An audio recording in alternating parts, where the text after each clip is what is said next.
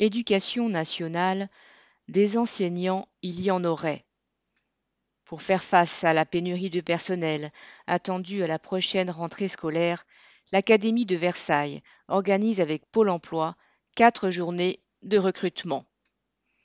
Cet expédient de dernière minute confirme à quel point l'enseignement est laissé à l'abandon par le gouvernement, mais l'affluence de candidats prouve à l'inverse que cette situation n'est pas une fatalité.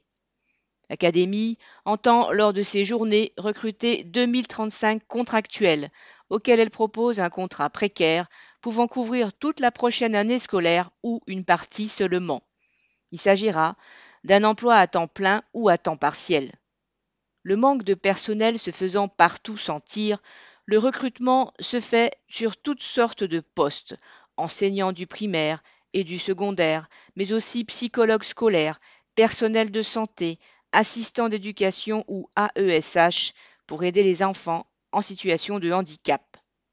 Ce recours massif à du personnel précaire pour boucher les trous a toujours eu lieu, mais d'année en année, il prend une ampleur croissante et pas seulement dans les départements de la banlieue parisienne que couvre cette académie, où les contractuels représentent déjà 20% des 102 000 salariés.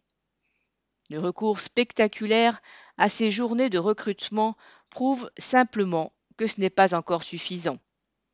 Le ministère a une réponse toute trouvée à cette situation lamentable, mettant en cause le manque de candidats au concours de recrutement.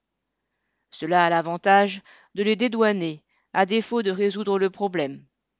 Cette pénurie de candidats a pourtant des raisons bien connues, qui relèvent de la responsabilité du gouvernement, notamment la faiblesse des salaires et les conditions de travail qui empirent.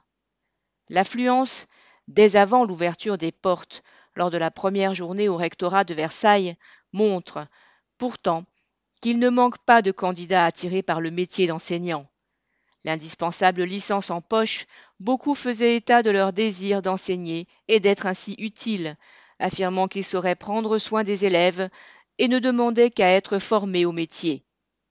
À tous ces candidats motivés, l'éducation nationale ne propose qu'un contrat temporaire, leur réservant le sort des innombrables précaires qui se sont succédés face aux élèves et ont souvent fini par jeter l'éponge devant une telle incertitude. De nombreux jeunes et aussi de moins jeunes ne demandent qu'à devenir enseignants.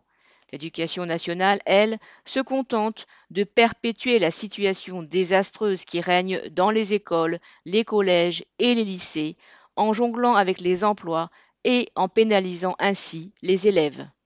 Daniel Mescla